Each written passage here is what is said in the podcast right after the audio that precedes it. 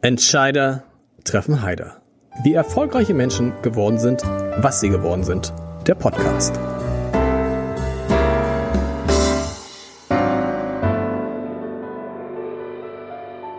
Herzlich willkommen. Mein Name ist Lars Heider und mein heutiger Gast hat sich mit diesem wunderbaren Satz einmal vorgestellt in ihrem Buch.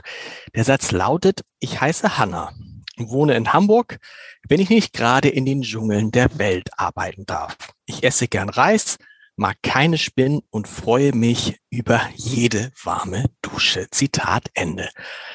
Warum das so ist, warum diese Hanna, die natürlich noch einen Nachnamen hat, nämlich Hanna Emde, warum die zwar Tierärztin geworden ist, aber nicht klassisch als solche arbeitet, sondern lieber vom Aussterben bedrohte Tieren auf der ganzen Welt folgt und ihnen hilft, warum sie darüber ein Buch geschrieben hat, warum sie darüber äh, Fernsehbeiträge macht, ähm, warum sie in Hamburg zu dem Gesicht geworden ist, das man verbindet, wenn es um das Thema Artensterben, nein, besser Artenschutz geht. Darüber möchte ich mit ihr sprechen und ich mag es ja kaum fragen, aber Hanna, ich denke mal, ich erwische dich nicht in Hamburg oder bist du tatsächlich ausnahmsweise mal in Hamburg? Nee, tatsächlich gar nicht. Ich bin gerade in Slowenien in den Bergen unterwegs. Was machst du da? Ähm, tatsächlich jetzt eine Woche Urlaub. Urlaub wandern, ähm, bisschen Kopf frei kriegen. Wie das, also, wie das gibt's auch? Also einfach irgendwo hinreisen, ohne sich um Tiere zu kü kümmern, ohne zu forschen, ohne Filme zu machen? Was soll das heißen, mich äh, zu forschen? Ich habe heute schon äh, Adler gesehen, ich habe ähm, Bergziegen getroffen, einen Steinbock suche ich noch, also das ist immer dabei. okay, du hast ein wirklich ein, ein unglaublich äh, interessantes Leben hinter dir, bist mittendrin eigentlich. Ich habe festgestellt bei der Lektüre deines Buches und als ich mir die Filme eingesehen habe, die du gemacht hast, ähm, dass tatsächlich dein Leben sich interessanterweise zwischen Städten abspielt, in denen du in Deutschland lebst, jetzt in Hamburg, mhm. früher in Bonn, zwischendurch in mhm. Hannover und dann immer wieder in der Natur. Ich frage mich, warum, warum, warum die Städte? Warum musst, warum kehrst du immer wieder zurück in die Städte, wo du doch offensichtlich dein Herz an die Natur und an die Tiere dort verloren hast? Ja, das, das frage ich mich auch oft, ehrlich gesagt. Aber ich habe einfach gemerkt, dass es erstens leichter ist, immer wieder zu gehen, wenn man immer weiß, dass man zurückkommen kann. Also das ist einfach irgendwie, das hat mich mein Leben lang begleitet. Und ich spüre eben auch diesen Auftrag, all das, was ich dort erlebe und dieses Wissen mit zurückzubringen nach Deutschland, in die Städte, zu den Kindern und Jugendlichen und eben diese Schönheit der Natur, des Dschungels, diese wertvollen Tierarten, das alles zu teilen. Und deswegen sehe ich das irgendwo auch auf, als mein Auftrag, immer wieder zurückzukommen. Bisschen wie bei Boris Herrmann, dem Segler, der ja auch dann immer wieder verschwindet auf die Meere und teilweise wochenlang weg ist und dann mhm. zurückkommt und den den Kindern gerade in Schulen, das machst du auch in, in Schülerinnen und Schülern in Hamburg, unter anderem erzählt, ähm, wie es da draußen ist auf dem Meer und ja. was das Ganze mit dem Klimawandel zu tun hat. Du hast ein Buch geschrieben, schon vor längerer Zeit, das heißt Abenteuer Artenschutz. Und ich will die Gelegenheit heute, heute mal nutzen, über dieses Thema Artenschutz mit jemandem zu sprechen, der sich damit auskennt. Du sagst, Artenschutz ist genauso gefährlich wie der Klimawandel. Und das hört man immer wieder. Mhm. Und jetzt ist der gute Zeitpunkt, mal zu erklären, warum eigentlich? Was ist das Gefährliche am Artensterben?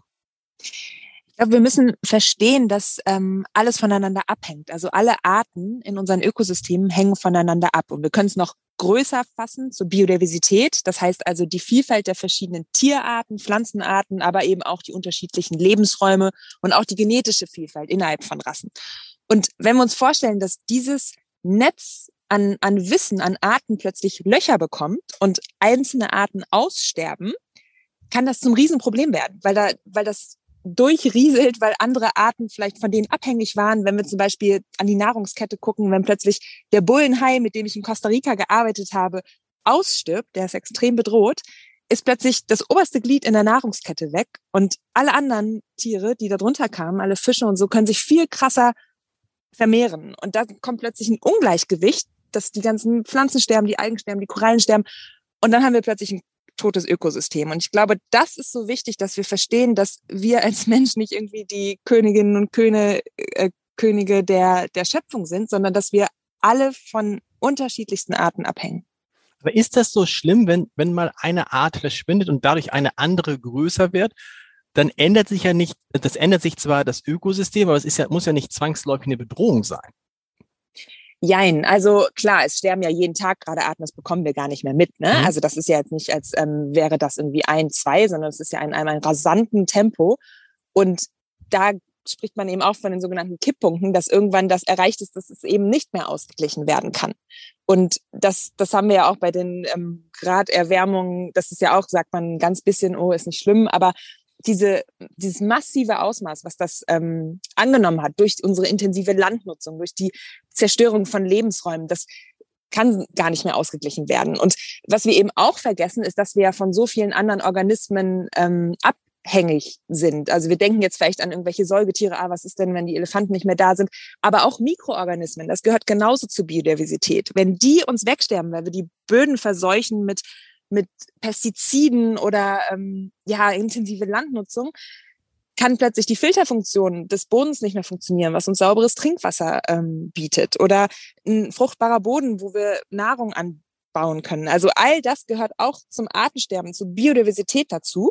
Und wir sind davon abhängig. Das ist unsere Lebensgrundlage. Um mal so eine Größenvorstellung zu bekommen, wie viele Arten auf der Welt gibt es noch und wie viele sind aktuell vom Aussterben bedroht? Wir Also sind, dieser- wir sind, wir Menschen sind eine Art, richtig? Mhm, genau. Mhm. Genau. Und man sagt, äh, momentan sind eine Million Arten vom Aussterben bedroht. Das ist sehr viel. Dazu zählen aber natürlich auch Pflanzenarten ähm, und Mikroorganismen und all sowas. Und wie viele Arten, gibt es eine Zahl, kann man schätzen, wie viele Arten gibt es überhaupt auf der Welt? Boah, da fragst du mich was. Krass, ich habe was gefunden, was du, was du nicht weißt. Nein, aber weißt du es? Kannst Ja. du sagen? nein, ich weiß es nicht. Ich weiß es Ach, nicht. schade. Der, der natürlich die Frage, wenn jetzt einer sagt, aber eine Million Mhm. sind relativ sehr viel. Du bist ja auf der ganzen Welt unterwegs, aber wenn man erstmal Mhm. in Deutschland bleibt, woran merkt man das? Merkt man das zum Beispiel, wenn man mit dem hoffentlich E-Auto unterwegs ist auf der Mhm. Autobahn und das ja früher gewohnt war, wenn man, Ja, vor, ich kenne das noch genau. vor 10, 20 Jahren, wenn man unterwegs war und hinterher war vorne alles voller Ja. Tiere, die man totgefahren hat. Also kleine Insekten, ne? Genau. Heute komme ich, irgend, heute, ja, heute komme ich irgendwo an und da ist nahezu gar nichts mehr. Ja. Das Und ist das finde ich richtig gruselig. Ja. Ja. Also das ist Insektensterben ähm, aus dem Bilderbuch, ehrlich gesagt. Und das finde ich ganz, ganz grausam, wie sich das allein in den letzten zehn Jahren so verändert hat. Ne? Also diese verklebte Heckscheibe, die man dann da immer schrubben musste an der Tankstelle, das ist einfach nicht mehr da. Und das zeigt, wie rasant schnell das geht. Und wir wissen auch, dass ohne Insekten ähm, das mit Bestäubung und äh, Nahrung für uns ganz schön schwierig werden kann. Also ich weiß nicht, ob du diese Geschichten kennst, dass sie da in ähm, manchen Ländern wirklich mit der Hand versuchen, Kirschblüten zu bestäuben, um da irgendwie noch ähm, Obst zu bekommen. So das kann man da, sich ja gar renn- nicht da, da rennen Menschen rum von Blume zu Mhm. Blume. Mhm, mit so kleinen Pinselchen und so. Das ist natürlich eine Wahnsinnsarbeit.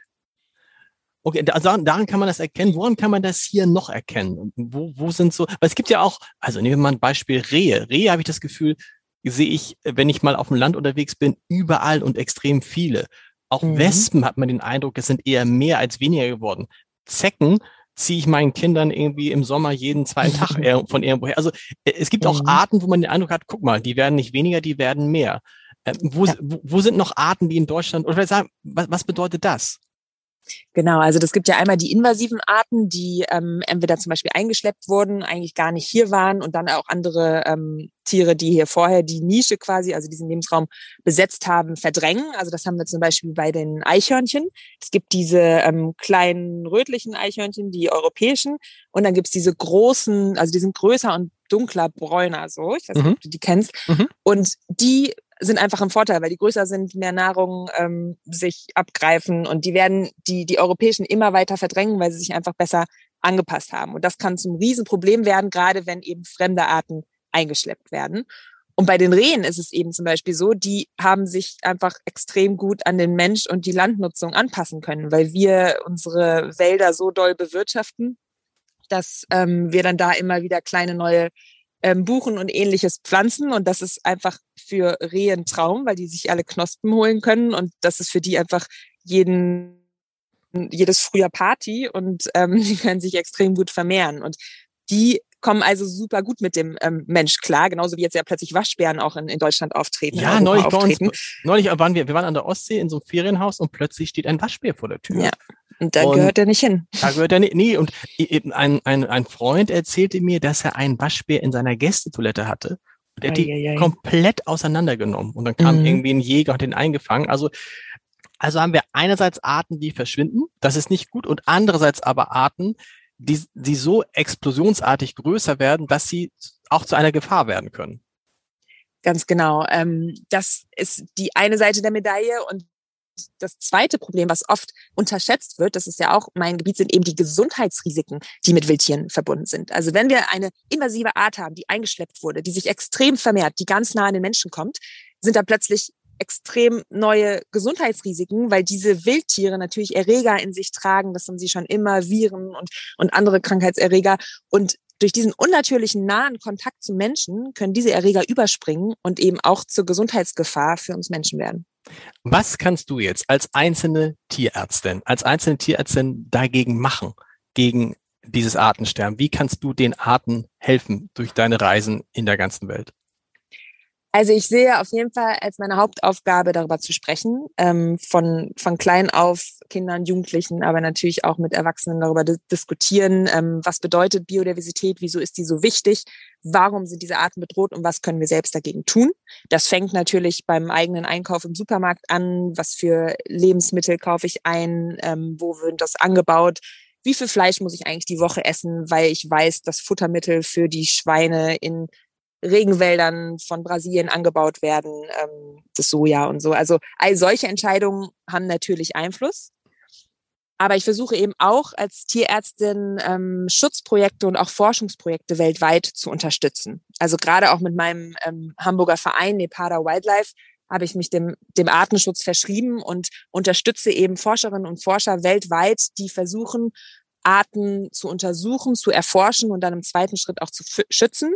Und ich als Tierärztin darf dann die Tiere zum Beispiel in Narkose legen, betäuben, damit die besendet werden. Also ich komme gerade aus Guatemala zurück, mit der, ähm, wo wir mit großen Aras, also hellroten Aras, Großpapageien gearbeitet mhm. haben. Und dort haben wir ähm, die großgezogen mitten im Dschungel, um die Art zu vergrößern, weil die eben auch sehr, sehr bedroht sind. Und die haben wir dann besendert, um deren Flugrouten zu untersuchen und zu gucken, wo haben die überhaupt noch genügend zusammenhängenden Regenwald, um zu überleben. Wenn du sagst, was kann man selber damit tun, das ist natürlich für alle interessant. Also weniger Fleisch essen, hast du gerade gesagt. Ich habe aber auch, ist es richtig, du bist keine Vegetarierin. Ne? Du, es gibt Stellen in deinem Buch, wo du dann mit mhm. großem Hunger in ein Fleischstück beißt. ist es immer noch so oder in der Zwischenzeit nicht mehr? Also bei mir ist es ähm, so, dass im Dschungel, wenn ich einfach nicht genug Proteinquelle kriege oder einfach so viel verbrauche, dann, dann esse ich natürlich mit den Jungs da irgendwie Hühnchen und Fleisch und was wir da gerade rumlaufen haben. Aber wenn ich hier ganz easy in Deutschland diese riesen Auswahl da im Supermarkt habe, dann, dann muss das nicht sein, da brauche ich kein Fleisch. Und der Vorteil ist einfach nur, dass eben, wenn, je weniger Fleisch wir essen, desto weniger Tiere müssen gefüttert werden, desto weniger Futtermittel für diese Tiere müssen produziert werden. Das ist der, der Knackpunkt. Absolut. Die, genau, okay. und wie viele Flächen da gerodet werden müssen und natürlich auch der ähm, Klima-Impact. Ähm, ne? Also Klimawandel ist auch ein Riesengrund fürs Artensterben. Wie hängt das eine mit dem anderen eigentlich zusammen? Also einmal verändern sich natürlich die Lebensräume durch ähm, die, die Erwärmung extrem. Also das habe ich in Namibia letztes Jahr erlebt. Da war ich für die ähm, ARD-Doku unterwegs, Anna Goes Wild. Und da waren wir bei den Spitzmaulnashörnern, auch eine extrem bedrohte Tierart. Und da kannte man ja schon immer, das habe ich als Kind schon gehört, die Wilderei, ne, dass die gejagt mhm. werden für dieses Nashornhorn. ähm, und dann sagten mir aber die, die Ranger vor Ort, dass die Dürre, die anhaltende Dürre, die letzten drei Jahre, auch zum Riesenproblem für die Dickhäuter geworden ist, weil es immer, immer trockener wird, nicht nur für die Menschen, sondern natürlich auch für alle Tiere dort und die einfach verdursten. Das heißt, auch das ist schon ein Riesenproblem. Und sonst natürlich die Klimaveränderungen. Wir haben plötzlich ähm, kältere Regionen, die immer wärmer werden. So schnell können sich die Tiere und Pflanzen gar nicht anpassen an diese neuen Bedingungen und die sterben aus. Da hatte ich so ein Wahnsinnserlebnis in Costa Rica damals im Nebelwald, Bergnebelwald. Das ist so ein ganz besonderes Ökosystem mit ja, Nebelschwaden, die da aufsteigen und Epiphyten, also diesen ganzen Moosbewächse an den Bäumen. Und dort gibt es einen ganz seltenen Vogel, den Quetzal, wunderschönes Tier mit so smaragdgrünen, langen Schwanzfedern, der wirklich nur in dieser Region vorkommt. Und der ist ganz angepasst an dieses kalte, neblige Klima. Und die, die Birder, also diese Ornithologen, mit denen ich unterwegs war, haben ja halt gesagt, so, der wird immer, immer seltener hier. Jedes Jahr können die das merken, weil der immer weiter hoch den, den Berg oder die Berge hochwandern muss, weil es dort noch kühler ist und der Rest eben wärmer wird. Das ist ja klar, ne? Wenn, mhm. wenn die Temperatur steigt und es wird dann auch trockener. Und dann sagten sie halt zu mir, ja, irgendwann gibt es kein weiter oben mehr. Da kann er nicht mehr ausweichen. Da wird diese Art aussterben. Und das finde ich so dramatisch. Das kann ich mir so nicht vorstellen. Das ist einfach so ein wunderschöner, unschuldiger Vogel, der seit Jahrhunderten dort gefühlt lebt. Und ja, der wird dann da einfach nicht mehr sein können. Und der kann nicht ausweichen.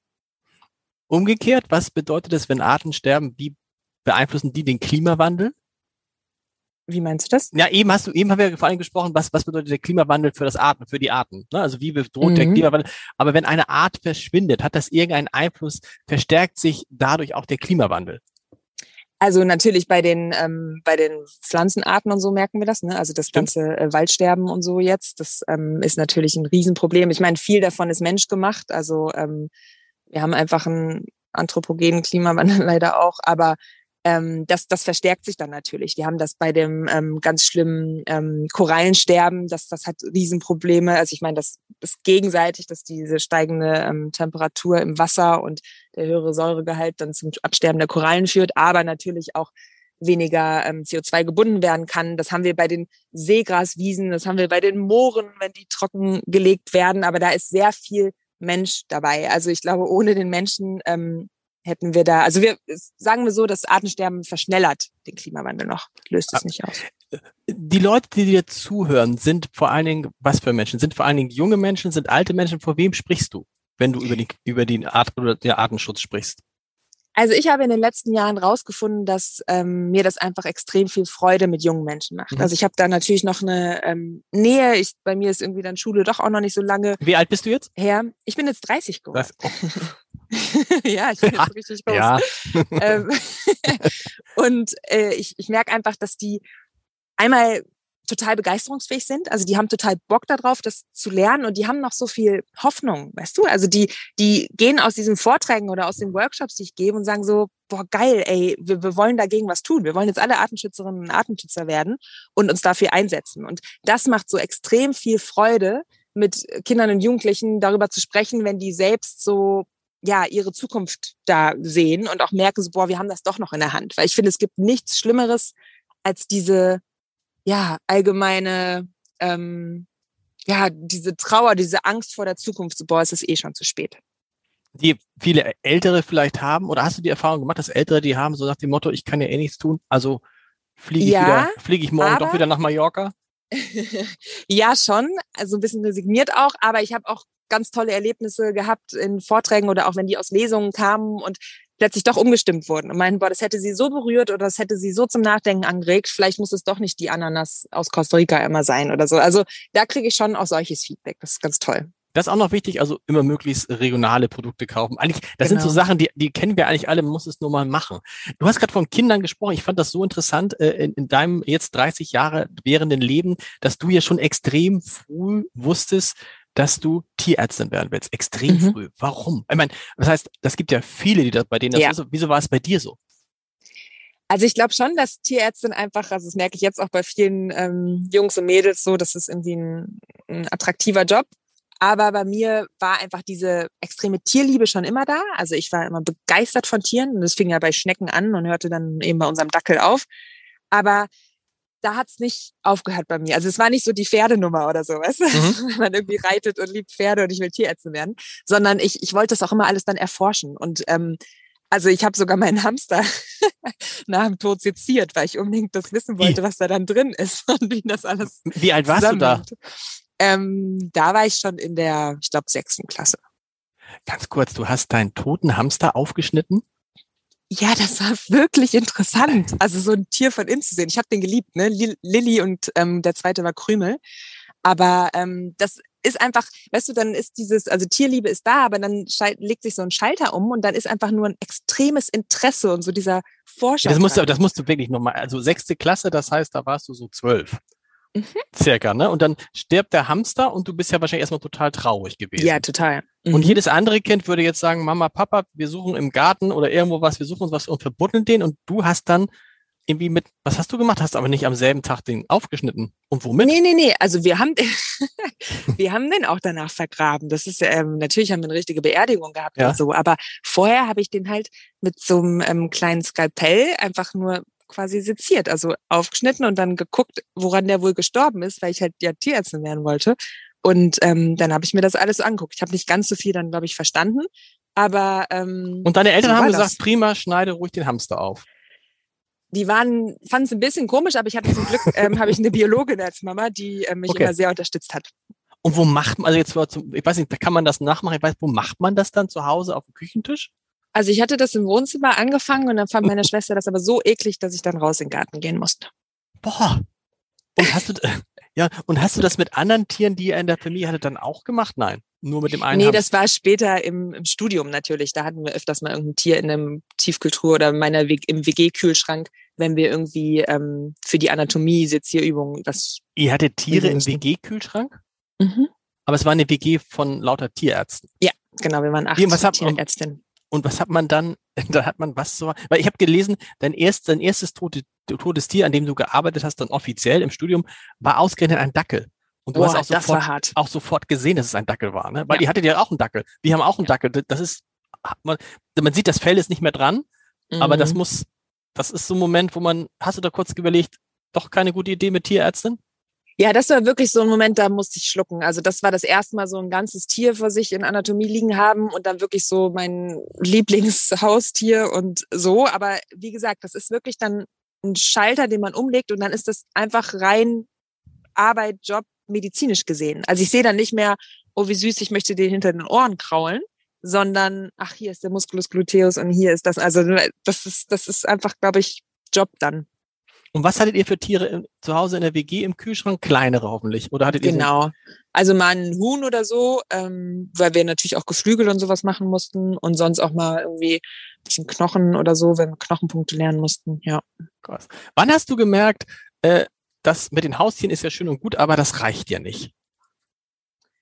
Tja, ähm, ich glaube, das kam im Studium. Also es war gar nicht so, dass ich irgendwie damals schon dachte, boah, Dschungel, das ist ähm, der Shit, sondern das war einfach natürlich total weit weg. Also ich bin ähm, ja auf dem Dorf groß geworden und naja, naja, in Bonn, okay, In ist kein Bonn. Dorf, aber Das wird, das wird die Bonner, die, die Bonner, Hamburg. die, die Bonner, die sich, die dich immer noch sehr feiern. Ich gesehen, ist der Bonner Generalanzeiger, der sehr viel über dich berichtet. Mhm. Die werden sich jetzt freuen, liebe Bonner. Ich bin in einem Dorf groß geworden, in Bonn.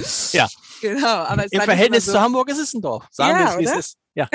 So, also es war nicht immer so Dschungel und wilde Tiere, das ähm, wird sein, aber ich habe halt sehr früh schon im Studium angefangen, Praktika quasi außerhalb der Komfortzone zu machen. Also ich war allein im zweiten Semester schon auf Madagaskar und habe mit Lemuren gearbeitet. Danach war ich sehr häufig auf Borneo, auf Forschungsstationen und habe dadurch quasi diese Wildtiermedizin und auch die Artenschutzmedizin, also Conservation Medicine, sehr früh schon kennengelernt und auch erfahren am eigenen Leib, wie wichtig dort auch Tiermedizinerinnen und Tiermediziner sind. Also Mhm.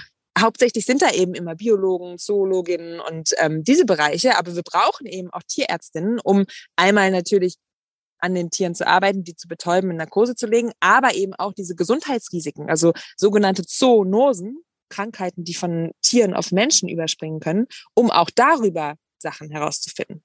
Weil das muss man sich klar machen. Es ist nicht so wie bei Ärzte ohne Grenzen. Da fahren dann Ärzte, äh, Humanmediziner in Länder und helfen dort Menschen gesund zu machen. Das machst du. Das Mhm. ist nicht Nee. dein Kerngebiet. Du, du fährst nicht in den Dschungel und suchst da irgendwie einen, einen Löwen. Ich, ich, ich überspinne jetzt einfach einen Löwen, der sich verletzt hat und äh, verbindest den in die Pfote, sondern du hilfst vor allen Dingen anderen, die an diesen Tieren Untersuchungen machen müssen. Zum Beispiel musst du denn Tiere ähm, narkotisieren. Ein Beispiel. Ganz genau. Also es geht nicht darum, ähm, jetzt im Dschungel von Borneo den Orang-Utan plötzlich von Lungenbeschwerden zu ähm, befreien. Ähm, das ist Wildtieren sowieso total egal, da haben wir Menschen nichts zu suchen, sondern es geht darum, die Art der Orang-Utans zu erhalten.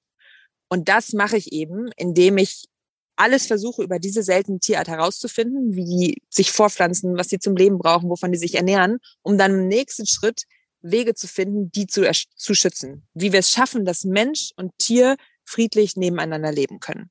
Und auf Borneo ist dieser Mensch-Wildtier-Konflikt natürlich extrem ähm, eskaliert, weil eben so viel Wälder abgeholzt wurden für Palmölplantagen. Also ähm, da ist ja kaum noch Regenwald übrig.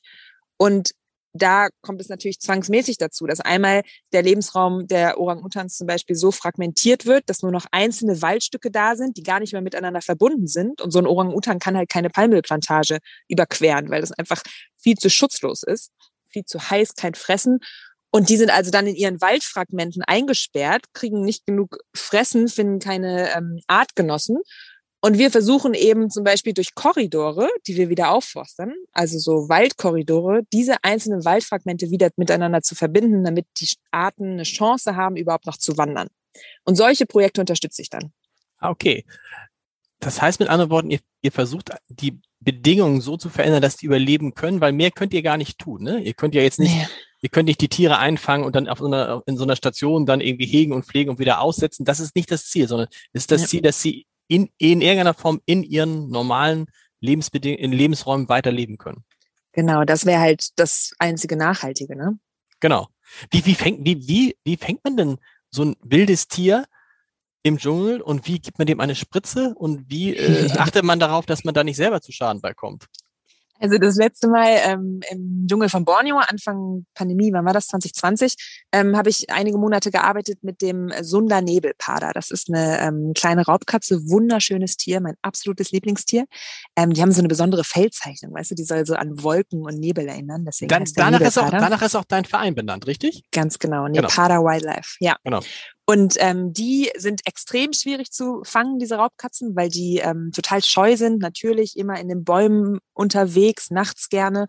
Und dort haben wir ähm, erstmal Kamerafallen überall aufgestellt, also diese kleinen ähm, Kastenkameras, die auf Bewegungen, Infrarotsensor ähm, reagieren und dann Fotos schießen. Und da musst du erstmal überhaupt ein Gefühl davon bekommen, okay, welches, welches Wildlife ähm, lebt hier überhaupt? Welche Tiere kommen hier vorbei? Hast du Sonnenbären? Hast du Schuppentiere, Orang-Utans oder eben mal einen Nebelpader? Und wenn du dann irgendwie so einen Hotspot gefunden hast, eine Kreuzung oder wo irgendwie ganz mhm. viele Tiere vorbeikommen, kannst du anfangen zu versuchen, dort ähm, Lebendfallen aufzustellen. Also einfach so große Eisenkäfige, und dann könnte sich ein bisschen daran gewöhnen, ein bisschen da durchlaufen und so. Und das ist alles jetzt schon so anderthalb Jahre Arbeit. Vielleicht auch zwei. Wow. Ja. und wenn du dann irgendwann. Und noch kein Tier bist, gefangen, also noch, nee. genau. Hm? Genau. Wenn du dann irgendwann einen guten Spot hast und auch die, ähm, diese riesigen Käfige da irgendwie mit Schweißarbeit ähm, hingetragen hast, weil das meistens auf irgendwelchen großen Bergen ist und es gibt ja keine Infrastruktur da, also du kannst ja nicht mit dem Auto da durchfahren, ähm, dann fängst du an, die zu öffnen, diese Fallen, und hoffst, dass einfach irgendwann mal so ein Tier da vorbeikommt. Das kann auch wieder einige Monate dauern. Es ist natürlich auch oft mal ein Stachelschwein oder ein anderes Tier da drin. Aber irgendwann ist dann dieser Morgen, wo du wirklich Glück hast und einen Sunder Nebelpader in der Falle hast. Wahnsinn, alle völlig aus dem Häuschen. Und dann packe ich halt meinen Koffer. Dann kommen die Betäubungsmittel rein, dann kommt mein Blasrohr da rein, äh, manchmal auch das Betäubungsgewehr, je nach, je nach Tierart. Und dann wird quasi meine kleine Klinik in den Rucksack gepackt, diesen riesen Berg hochgeschleppt. Und dann, ja, lege ich dieses Tier in Narkose mit einem Blasrohr eben, weil ich da nicht nah dran kann. Das ist ja ein ähm, Wildtier. Und dann wird eine Plane mitten im Dschungel ausgebreitet auf dem Waldboden. Und das ist dann die nächsten zwei Stunden mein OP-Tisch, meine und, sterile Klinik. Okay, und dann musst du was machen? Du musst einerseits natürlich diese Narkose, also wie so ein Anästhesist, die Narkose genau. im Blick haben. Und mhm. dann schneidet ihr die Tiere auf oder was macht ihr? Nein. Nee, nee, zum Glück nicht. Ähm, also das war jetzt eine Forschung ähm, aus ähm, Großbritannien, ein Forscher, der die ähm, Fortbewegung und die Lebensraumnutzung dieser Tiere untersucht. Das heißt, der hat den ein GPS-Halsband umgelegt okay. mit einem Sender und dieser Sender wird drei Jahre lang jeden Tag ähm, Punkte von diesem Nebelpader senden, damit wir einfach wissen, okay, wo halten die sich auf? Sind zum Beispiel Straßen eine Barriere für die Tiere? Wie gehen die mit Palmelplantagen um? Also was. Und gleichzeitig, natürlich macht die Narkoseüberwachung, aber dann nehme ich auch Blutproben, so nehme ich Haarproben okay. und auch einfach, um auf potenzielle Krankheitserreger zu checken, weil wir jetzt ja auch einfach am eigenen Leib erfahren haben, dass ähm, sogenannte Zoonosen auch für den Menschen gefährlich werden können. Stichwort Corona. Und dann mitten im Dschungel, das ist ja so, muss man da nicht Sorge haben, dass dann auch mal andere Tiere vorbeikommen? Mhm. Das, also das ist jetzt nicht die klassische sterile OP-Situation.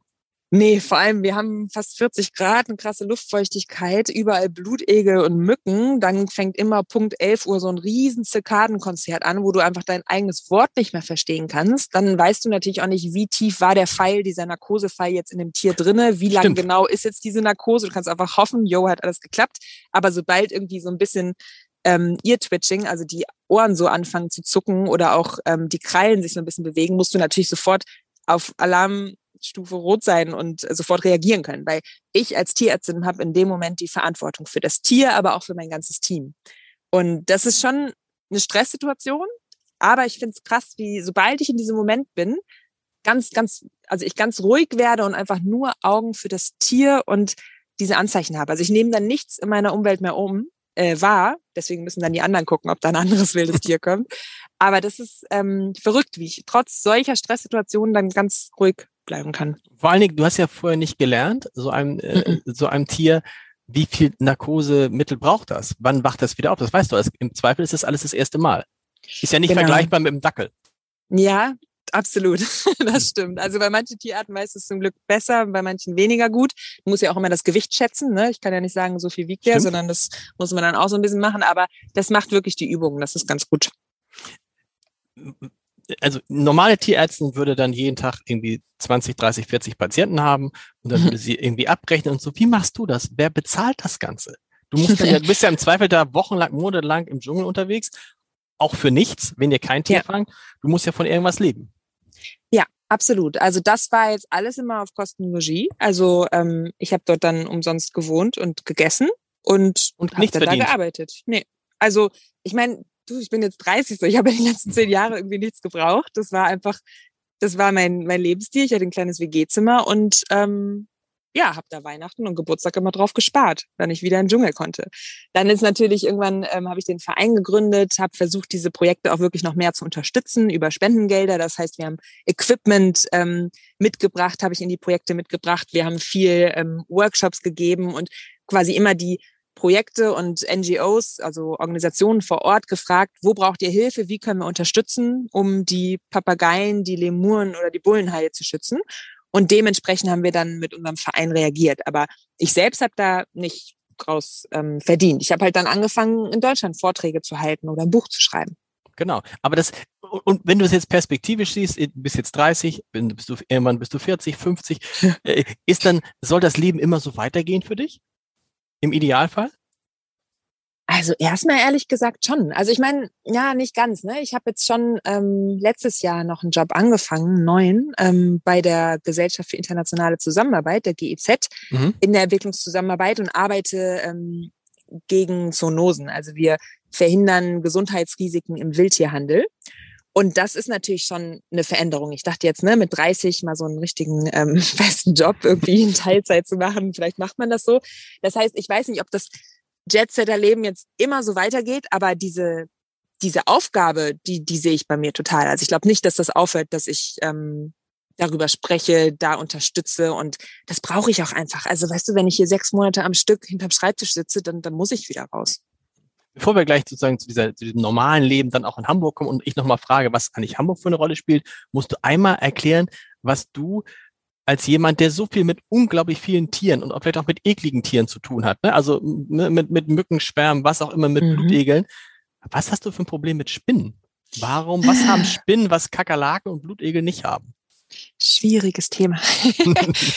ähm, das kann ich dir ehrlich gesagt nicht ganz beantworten. Also mir haben die einfach zwei Beine zu viel. Ich weiß auch nicht, warum das sowas in mir auslöst. Das ist einfach Wahnsinn. Also oh, ich kann mit Tausendfüßer und auch Hundertfüßer, das sind so ganz fiese, riesige, giftige Insekten, die sich so schlängelnd fortbewegen. Das ähm, wünsche ich wirklich keinem im Leben.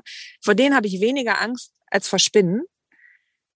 Und das war aber irgendwie schon immer so. Also wir hatten sogar früher als Kinder und Jugendliche so, ähm, so ein Spinnenprojekt gemacht und so eine Spinne zu Hause gehalten, so eine fette Winkelspinne in so einem Glas auf mhm. Filterpapier und der Fliegen gefangen, um so ein bisschen diese Arachnophobie ähm, loszuwerden.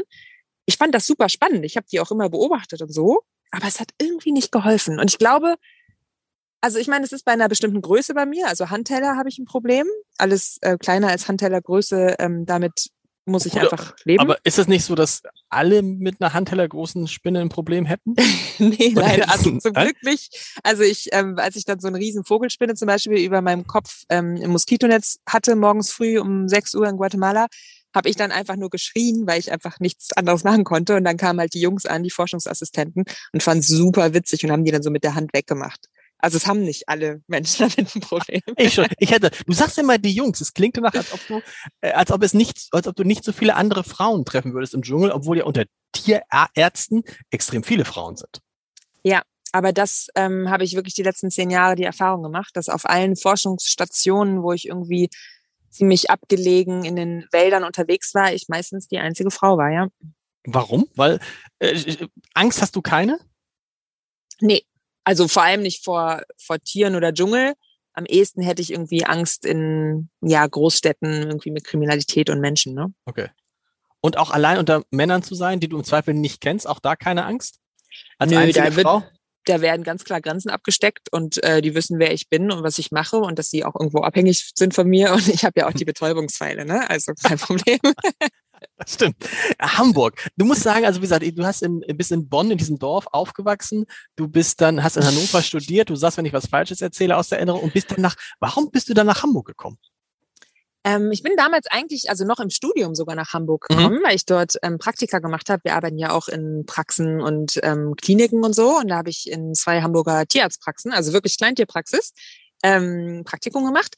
Und dann bin ich aber dort geblieben, weil mir diese Stadt einfach so unglaublich gut gefallen hat und ähm, ja, das so ein bisschen eine Wahl zu Hause geworden ist. Und dort ähm, habe ich dann auch mein Examen gemacht. Da musste ich nur manchmal noch mal kurz nach Hannover fahren. Und ähm, ja, das ist einfach, Hamburg ist eine wunderschöne Stadt. Ich meine, wem sage ich das? Und dort habe ich dann auch diesen Verein gegründet, also mit Gleichgesinnten. Und da ist auch unser Vereinssitz. Und das hat sich einfach so entwickelt.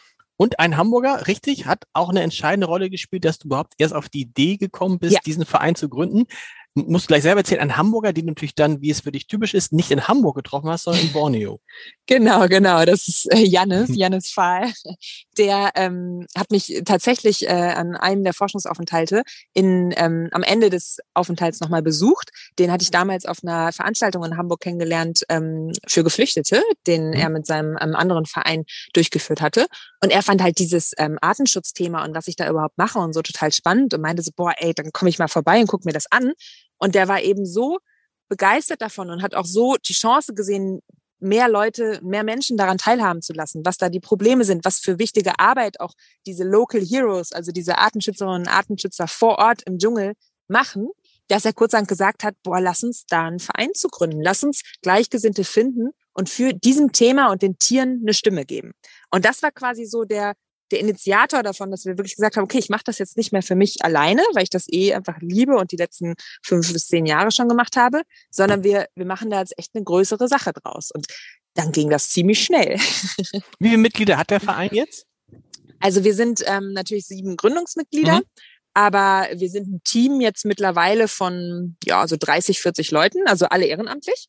Ähm, und dann haben wir aber auch jetzt richtig viele Fördermitglieder und ähm, Interessierte und Unterstützerinnen dazu bekommen. Richtig toll. Da gibt's ja in Hamburg auch jede Menge Menschen, die bereit sind, dann solche Sachen zu unterstützen und da kein großes Aufsehen drum zu machen. Du hast auch irgendwo, wir kommen so langsam zum Ende, keine Sorge. Ähm, irgendwo, irgendwo hast du, irgendwo hast du mal gesagt, ähm, zum Thema Nachhaltigkeit, weil das natürlich das ist, was, was dich bewegt, was uns alle bewegt, dass manchmal dir der Nachhaltigkeitshype zu viel wert. Das mhm. ist ein mhm. Gefühl, was ich teilen kann. Ich bin gespannt, mhm. warum er dir zu viel wird. Was, was oder was wird dir zu viel? Also ich finde es ganz schwierig, wenn ähm, ja das so dogmatisch wird, ne? Und man selbst ähm, so krass vor gelebt bekommt oder gesagt bekommt, wie man zu leben hat. Und mhm. ähm, das ist ganz richtig, das ist falsch. Also nur vegan ist das Richtige oder nur das. Also ich meine, ich bin eine ganz schlimme Klimasünderin durch diese ähm, Langstreckenflüge. Ne? Das ist wirklich furchtbar und damit habe ich auch echt ein Problem. Aber ich kann sonst meine Arbeit nicht machen. Und mhm. ich versuche eben durch, durch andere Arbeit und die Aufklärungsarbeit, die ich dann mache, natürlich Ausgleichszahlungen, all sowas, das zu kompensieren. Aber das ist ja meine eigene Entscheidung und ich muss da meinen Weg finden. Und ich mag es halt nicht, wenn jetzt alle plötzlich kein Plastik mehr benutzen, aber gar nicht so richtig drüber nachdenken, was bedeutet das eigentlich? Was ist eigentlich Mikroplastik? Das ist ganz bestimmt nicht die Plastiktüte, sondern Mikroplastik ist was komplett anderes. Das hat mit Reifenabrieb und ähm, industriellen ähm, Abfällen zu tun. Und da sind, finde ich, manchmal die, die Kurzschlüsse und vor allem das ganze Marketing und Greenwashing zu extrem, dass uns dann vorgaukelt, okay, mit diesem Kauf mache ich gerade die perfekte grüne Entscheidung und damit ist das Artensterben aufgehalten. Und das stimmt einfach nicht. Ja, absolut. Ich finde es am schlimmsten tatsächlich, dass ganz, ganz viele Firmen jetzt so tun, als seien sie total nachhaltig und als wären sie immer nachhaltig schon gewesen. Ja. Ähm, und man denkt sich, wo war die letzten 20 Jahre? Plastik genau. ist noch, Plastik ist noch ein, guter, ein, ein, ein gutes Stichwort. Äh, eines der größten Themen in Sachen Artensterben Plastik, weil ich habe jetzt gerade wieder gehört auf, äh, wie heißen diese kleinen lustigen Tiere auf Helgoland, die da, das muss, jetzt komme ich, Lummeln, uh, das darf ich, jetzt muss ich eigentlich wissen. Also Tiere, die einfach dadurch sterben, Vögel, ähm, weil sie ähm, diese, dieses Plastikstreifen denken, das ist was zu essen. Und mhm. sich dann mhm. daran verheddern oder daran ersticken oder was auch immer. Wie ja. gefährlich ist Plastik für Tiere aller Art? Ja, das ist schon absolut dramatisch. Also ähm, wenn du dir die, unsere Meere anguckst und wenn du da ähm, Meeressäuger oder so aufschneidest, dann sind wir wieder beim Aufschneiden, sorry, mhm. oder Meeresvögel, das ist schon wirklich abartig, was du da in den Bäuchen findest. Also das ist kaum noch zu vermeiden. Dann hast du auch diese Bilder. Ich habe mit Schildkröten auch in Costa Rica gearbeitet, wo die dann wirklich so ähm, demolierte Panzer haben, weil die irgendwie einen Gummi da drum haben oder irgendwie einen Kabelbinder und der Panzer sich nicht mehr ausweiten könnte. Also das ist schon Wahnsinn, was diese Umweltverschmutzung ähm, ja für ein, für ein Ausmaß hat für die Tiere. Und was ich zum Beispiel auch krass fand in Costa Rica, ähm, die Brutstrände, also wo die ähm, Meeresschildkröten hinkamen, um ihre Eier abzulegen, dort scheint es ein Riesenproblem zu sein, ähm, dass das ganze Mikroplastik auch schon im Sand ist, weil es dann angeschwemmt wird und der Strand dadurch ähm, wärmer wird, mehr Temperatur hat. Und die Eier haben ja, sind ja abhängig von der Temperatur, ob das männliche oder weibliche Tiere werden. Mhm. Das heißt, das wird immer wärmer dort und der, der Ausgleich ist nicht mehr da und viele Eier oder ähm, kleine Schildkröten sterben auch durch diesen erhitzten Strand. Also da hat wieder das Plastik extreme Auswirkung auf die ganze Art der Meeresschildkröten. Hm. Du musst noch zum Schluss einmal uns erklären, dass du trotz alledem so unglaublich positiv klingst und auch alles, was du machst, was man von dir sieht, was man von mhm. dir liest, ist positiv. Das ist für mich ganz anders, als ich es erlebe bei äh, vielen, die jetzt bei Fridays for Future zum Beispiel sind oder mhm. bei anderen Gruppen, die eher so dieses, äh, die könnt ihr nur und ich habe Angst, ja. ich habe Panik. Du scheinst diese Panik nicht zu haben, weil du was glaubst, weil du glaubst, wir können das Artensterben tatsächlich aufhalten. Wir haben noch nicht zu viele Kipppunkte erreicht. Also ich glaube, wir haben es in der Hand, ganz klar, und das ist von uns abhängig und deswegen bringt das nicht jetzt alles schwarz zu malen und ähm, in sich zusammenzufallen, sondern genau deswegen müssen wir jetzt handeln und Hoffnung haben. Und ich glaube, bei mir hat das auch extrem mit den Menschen zusammen, die ich getroffen habe. Also ich war ja jetzt für die ARD-Serie Hannah Goes Wild in Namibia unterwegs, wochenlang. Und ich habe dort solche wahnsinnige Menschen vor Ort kennengelernt, die sich für die Spitzmaulnashörner, die Elefanten oder die Geparden einsetzen. Da, da ist so viel Hoffnung, da ist so viel Kraft, da ist so viel Grips dabei, da, da kann ich nur begeistert sein, da kann ich einfach nur Hoffnung haben. Und wenn ich diese Kinder in den Schulklassen sehe, die plötzlich Insektenhotels bauen und Fledermauskästen an die Häuser hängen, weil sie Bock haben, dass die Fledermäuse zurückkommen, das macht mir Hoffnung. Also warum soll ich da, da aufgeben? Natürlich habe ich auch die Momente, wenn ich da aus dem Regenwald trete, auf so eine Palmölplantage und alles ist tot, es ist wie auf dem Friedhof, die Erde blutet und es ist kein Geräusch mehr da, so das tut mir weh, so da, da habe ich ein Problem mit. Aber das versuche ich eben durch, durch Hoffnung, durch Naturmomente dann, dann wieder aufzuladen und diese, diese Kraft wieder aus der Natur zu ziehen. Das ist vielleicht der Unterschied, den du hast, den wir nicht haben. Du siehst halt tatsächlich, wie schön diese Natur ist und um was es mhm. geht. Und wir in den Städten, wir sitzen hier und äh, brauchen dann jemanden wie ist es mit Kameraleuten durch den Dschungel? Wie war das das erste Mal mit Kameraleuten durch den Dschungel zu äh, fahren? Was ganz anderes wahrscheinlich. ja, allerdings. Es ist halt plötzlich krass, weil ähm, sonst mache ich das ja alles bei mir im Kopf und schreib's vielleicht später auf und habe mhm. diese Momente und so. Und, und bist eigentlich auch bist eigentlich auch allein erstmal bei den Reisen, absolut. bei den Anreisen und so, genau. Mhm. Genau. Und jetzt plötzlich hast du eine Kamera, der du das dann alles erzählst und sagen sollst, wie wie geht's dir gerade und plötzlich diese Emotionen dann auch in Worte zu fassen, das fand ich wirklich herausfordernd. Also ähm, das ist echt was anderes. Natürlich auch mit den Menschen vor Ort. Die sind oft dann kamerascheu, sind das nicht so gewohnt. Da musst du auch erstmal überhaupt dieses Vertrauen aufbauen und irgendwie, dass die sich wohlfühlen vor der Kamera. Das ist wirklich nicht so leicht. Und vor allem musst du den Kameraleuten auch erstmal klar machen, dass die Tiere nicht einfach so vor die Kamera kommen, sondern dass das halt auch mal gerne ein paar Wochen dauert. Und was sagt dann so? Nimmst du die Kameraleute aus Deutschland mit? Oder ja, ja okay. Genau. Das heißt, und wie lange wart ihr, wie lange seid ihr für so, für so eine Folge unterwegs? Also in Namibia hatten wir wirklich viel Glück. Da war aber auch ähm, das komplette Land leer, auch wegen Covid-Zeiten und extrem schwer äh, erschwerten Reisen und so. Da hatten wir wirklich viel Glück, aber im Dschungel, das, ähm, da hast du auch einfach sehr unerfolgreiche Tage und kriegst nicht die Tiere und musst dann plötzlich einen anderen Star für die ähm, Folge finden. Wie war das überhaupt in der Corona-Phase? Da konntest du ja wahrscheinlich, wie wir alle, nicht so viel reisen, hast es aber trotzdem getan? ja, also ich musste, ich wurde ja zurückgeholt. Ich war ja mitten im Dschungel, als das alles losging und ähm, habe auch nichts viel mitbekommen von der Pandemie, weil im Dschungel ne, hast du keine mhm. Menschen. Das war irgendwie ein bisschen erschreckend, als dann plötzlich die Landesgrenzen zugemacht wurden und ich quasi von der Urwaldinsel nicht mehr wegkam. Und dann war schon erstmal ein Jahr wirklich, ähm, ja, natürlich Lockdown angesagt und zu Hause bleiben. Aber wir haben das eben für unseren Verein total genutzt. Wir haben den ähm, aufgebaut. Wir haben, ich meine, es gibt ja diese tollen Plattformen wie Zoom und Teams, wo du wirklich ähm, digital zusammenarbeiten kannst. Und ich glaube, ich habe die Zeit ganz gut anders genutzt. Ich habe das Buch fertig geschrieben und so. Also es hat mir wehgetan, aber ich war dann umso mehr im Stadtpark unterwegs oder in an der Elbe. Und ähm, ja, ich, ich brauche ich brauch gar nicht immer Dschungel, um diese Naturerlebnisse zu haben. Ich habe das im Sauerland, ich habe das hier jetzt gerade in den Bergen in Slowenien. Also es gibt tolle Ecken hier. Und teilst du die Befürchtung äh, einiger Virologen, dass eben das, was wir mit Corona erlebt haben, dass es immer wieder passieren kann, dass eben Krankheiten ja. stärker, warum können die Krankheiten jetzt stärker auf den, äh, von Tieren auf den Menschen auf, umspringen als früher? Weil wir einfach enger zusammenrücken mit den Tieren?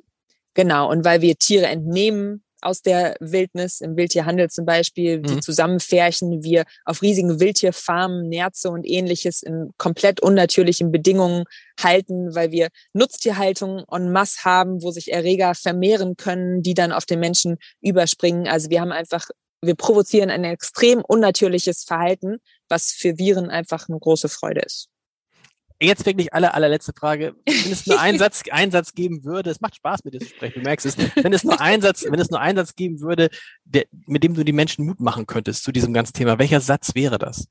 Wir haben es in der Hand. Ach, sehr schön. Vielen Dank, liebe Hanna, und noch einen schönen, einen schönen Urlaub, man glaubt es. Danke dir. Bis bald. Bis bald. Tschüss.